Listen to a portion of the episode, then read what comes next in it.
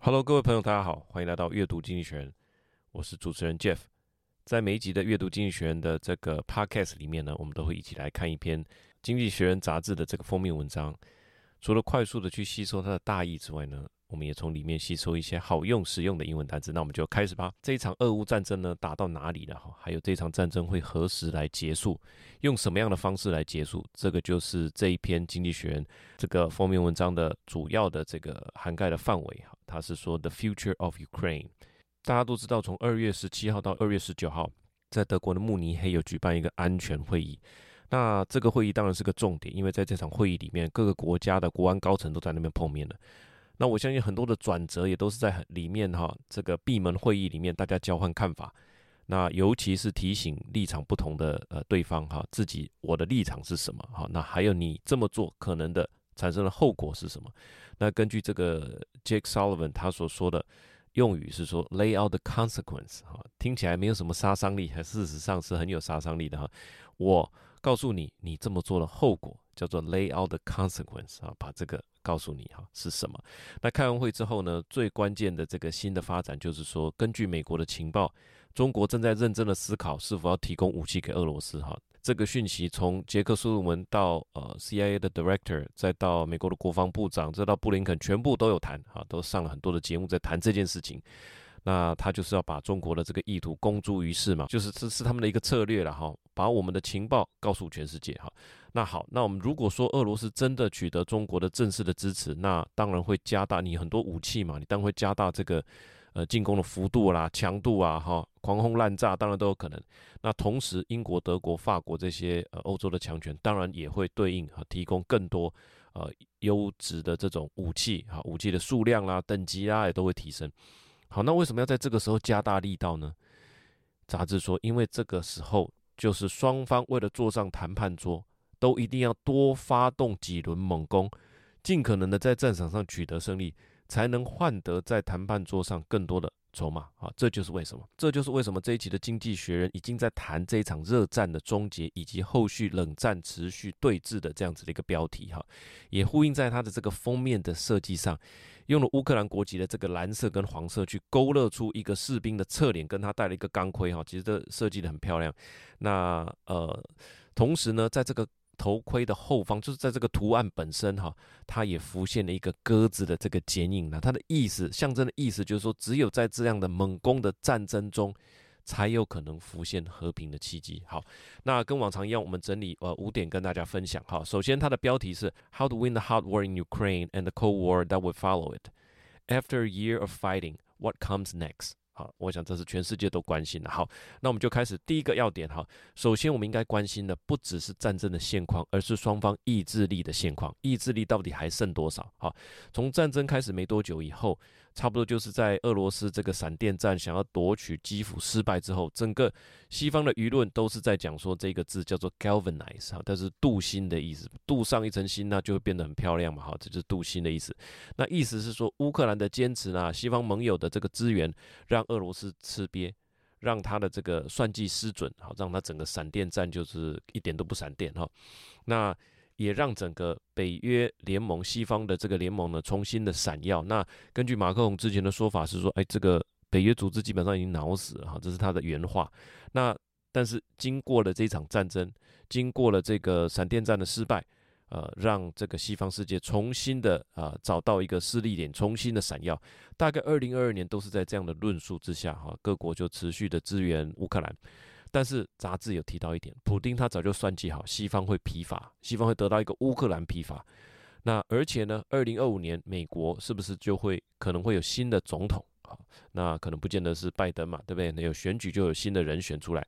再加上如果得到中国的大力支持，普丁算计好说西方会疲乏，同时二零二五年美国又有一个新总统，再加上他有中国大力支持的话，基本上。他的赢面也也不小啊，好，再加上哈几天前普丁的在这个入侵周年的时候，他有讲话哈，他讲了一个多小时哈，快要两个小时，他展示了一个决心。其实里面凸显的是一点哈，他这个进攻的关键不是说我再多争取多少的这个乌克兰的领土哈，来到我自己的版图，不是这样，他根本上是在维护的是大俄罗斯的这种传统跟文化认同。哇，当然你讲到这个就很难收尾了嘛。他打的是一场文化的战争啊，当然就会强化。杂志说，这就会强化了一件事的可能。这件事情就是说，会从一场战争呢变成是二十年到三十年的一整个世代的对峙。好，内文是这样说的：Ukraine's ally can congratulate themselves that they have done their part to counter Mr. Putin's remorseless assault. They have converged on two principles: that Ukraine must win, and that it is for Mr. Vladimir Zelensky to define what victory means. When he visited Kiev on Tuesday, President Joe Biden was leaving proof of America's commitment. Yet, even the worthiest principle have a way of wearing thin. Mr. Putin believed that the West will tire, and with the possibility of a new American president in 2025 and a stronger backing from China, he may yet be proved right. His speech this week made clear that he is mobilizing Russia for a war that, hot or cold, could last a generation。好，里面的关键词就是这个 wear wear thin，wear 就是穿的意思，但是它不只是穿的意思，它有磨损损耗的意思。所谓的 wear thin 就是说，因为出现太多次而失去吸引力、失去效果。哈，不管是诉求也好啦，不管是耐心也好啦，不管是讲笑话也好啦，哈。多讲几次笑，这个同样的笑话就不好笑了。这个也可以叫做 wear 这个 joke begin to wear thin。好，那指的是说西方的这个决心，西方的支持，就算是我对你当初答应有无比的支持，也会有好慢慢失效的一天。好，接下来进入第二点，所以最有可能哈，刚刚已经把西方的这个呃支持，哈，有可能 wear thin，对不对？然后有可能会换上新的总统，好，再加上中国的大力支持，再加上普丁打的是一场文化战。他维护的是他的文化传统，所以杂志说最有可能的啊，第二点，我们就是说最有可能就是一场类冷战的这种长期的对峙。那基本上你要普丁放弃，基本上是比较难的哈。呃，你说你要普丁放弃呢，基本上有一个可能就是说，必须是他跟他的继任者体认到再打下去会影响到他国内的支持，他也讨不到好处啊，这是唯一的可能。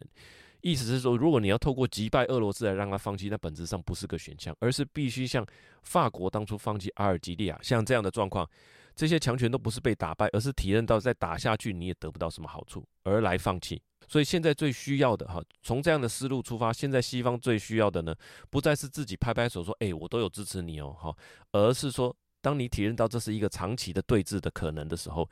你必须有一个具体的支持跟对乌克兰的建设的蓝图，积极的来强化乌克兰，要给什么武器，好，在什么地方做什么样的建设防御，具体化，那这一些都要把它呃做出很好的蓝图，好，因为这会是一场长期的战争，也唯有如此这样认真的建设乌克兰武装起来，才有可能让普丁还有他的继任者有刚刚上面所说的那个认知嘛，再吃也吃不下去了，好，然后内文是这样说的。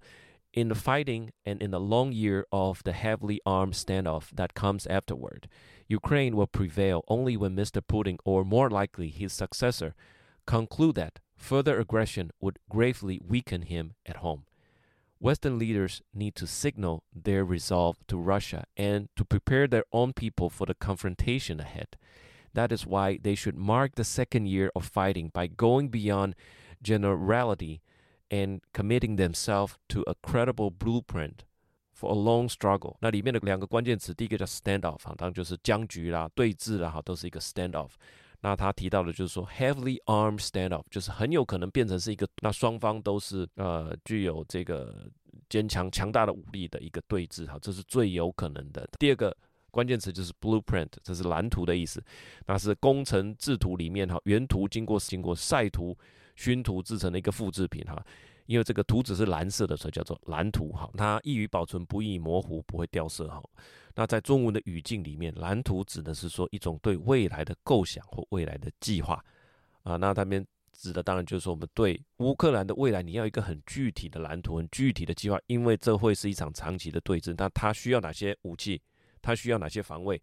大家要来思考这件事情。好，那第三点呢？啊，应该要抛弃不切实际的幻想，尽可能的在战场上取得进展。好，这有点延续刚刚我们一开始所讲的哈。因为如果说未来长期对峙是不可避免的，那杂志说要做两种准备。第一个是心理上的准备哈，因为大家讲到战争都会希望说啊，战争赶快结束啦哈，最好把时间能够有一个时间回调到过去，调到二月二十三。好的，因为它是在二月二十四，二零二二年的二月四日入侵的，那调到二月二十三不就一切都没事了？杂志说这种信念基本上。呃，是幻想了哈，不要再抱着这样的信念说一纸和平协议就能够回到过去那个时代，已经是回不去了哈。为什么呢？啊，很重要的一个认知就是说，俄罗斯跟乌克兰的这场战争其实就是两个系统的战争，一个是威权的统治，一个是被迫走向这种欧洲的这种民主政治。西方国家相信就是说繁荣啦、自由啦、民主啊，啊这种自主的乌克兰是终极的道路。可是普丁打从心里认为乌克兰就不是个国家，那。西方正在威胁的就是这种俄罗斯的这种社会文明架构，啊，他就是相信的就是啊苏联的架构啊，大家都是兄弟，然后我是大哥，那我能够影响你的作为，你也很喜欢我，那我会照顾你，大概是喜欢那样子的一个文明架构，所以这两个坦白讲根本不在同一个点上。这两个根本不是在讲说我要抢夺多少乌克兰领地这么单纯的问题而已，好，它是一个文化上的或者说认知上完全不同的一个战争。内文是这样说的哈：The first task is to understand that what is at stake. Some Europeans still harbor the belief that the peace deal could restore the world to its state of on February 23rd, 2022. In fact, Russia, Ukraine, and the West are locked in a contest between rival systems.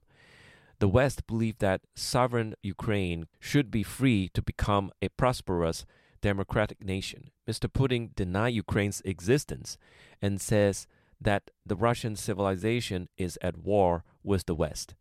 It is a war that will test the resolve and power of both sides. 好，里面的关键词叫做 harbor the belief。harbor 是港湾的意思，但是它也有这个保有或怀有什么想法的意思。他说。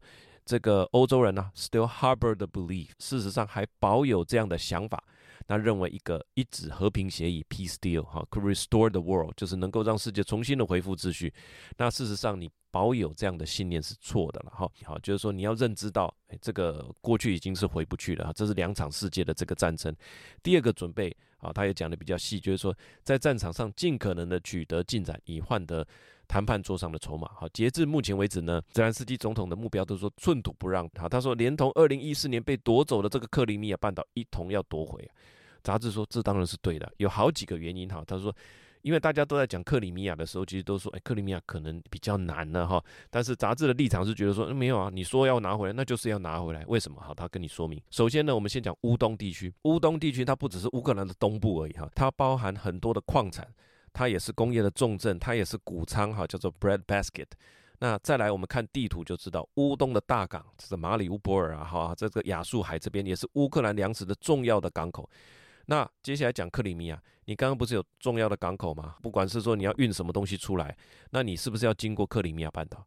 所以呢，你要确保你的航行是。呃，通畅的是安全的。那你克里米亚半岛如果都掌握在敌人手里，请问你是要怎么怎么开过那里？所以乌东跟克里米亚都超级重要。好，那第二个是说，从军事策略的角度来讲，哈，这些原本如果当这些原本被俄罗斯占领的乌东地区呢，很多又被乌克兰成功夺回的时候，那么是不是会让下一位的下一位的俄罗斯总统让他比较不会想再搞这么一出嘛？哈，你现在再搞这么一出。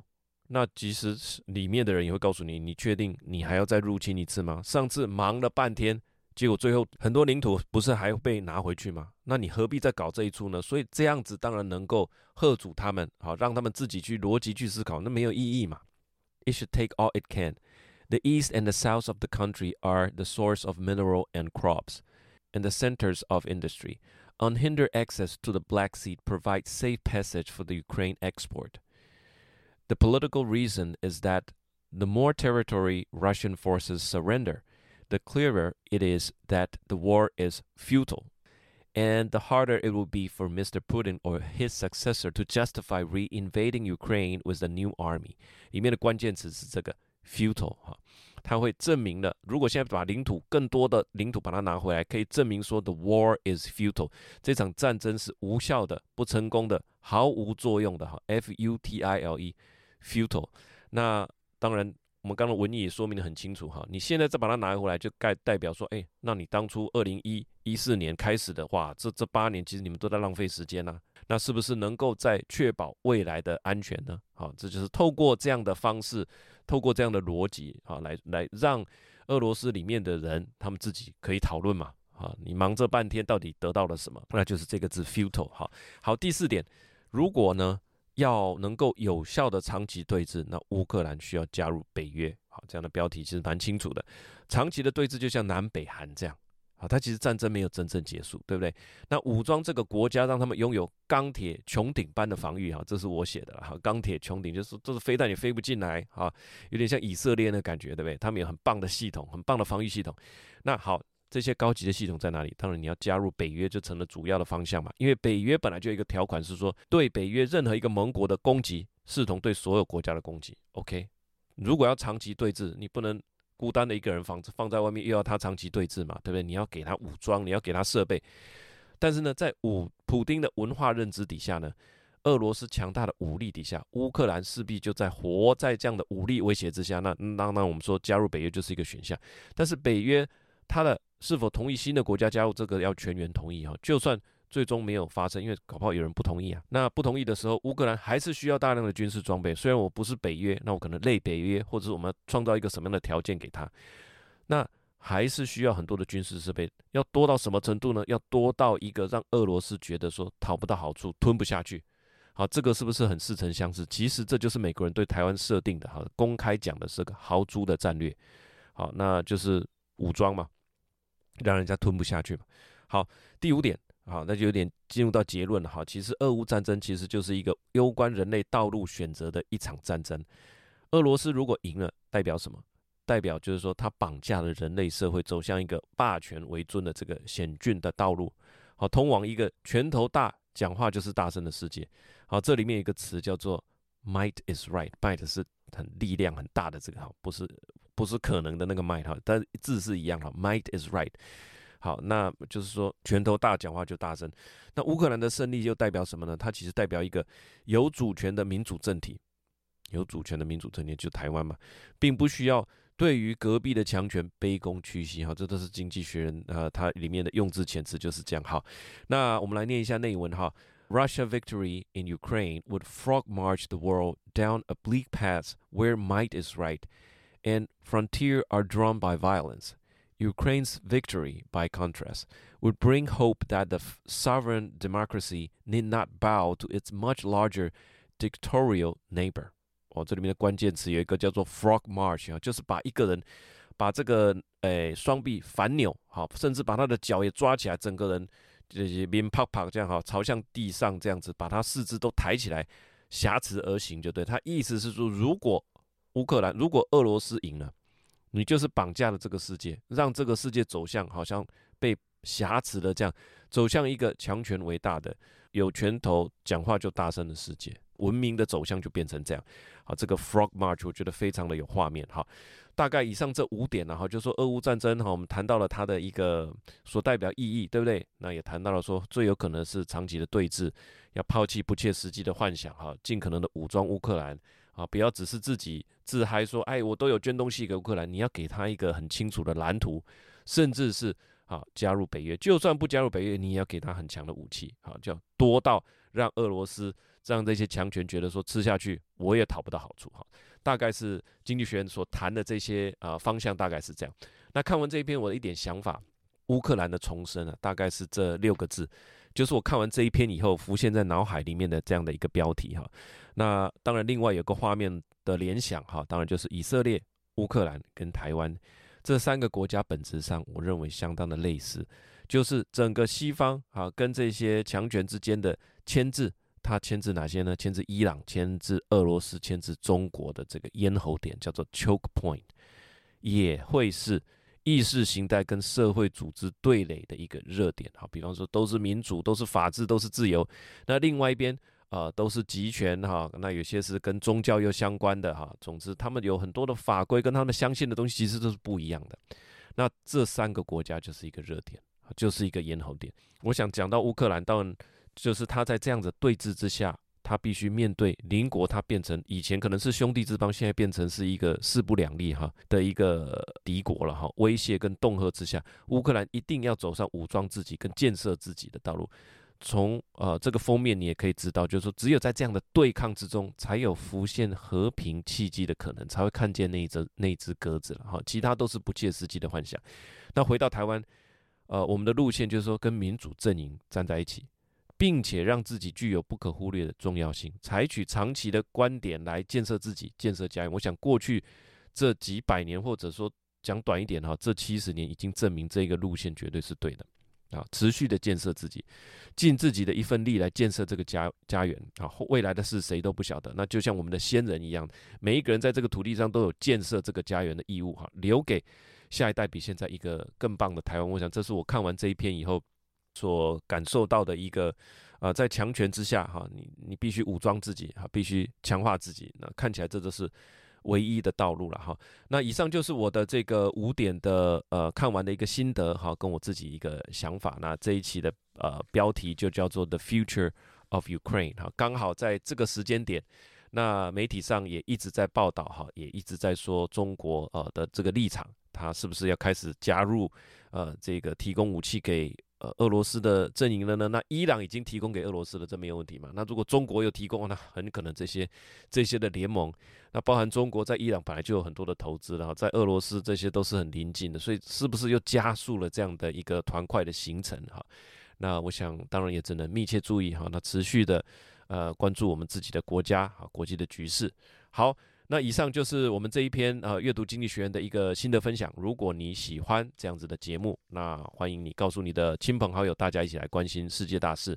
那我们针对这样的内容呢，也都有准备这个逐字稿。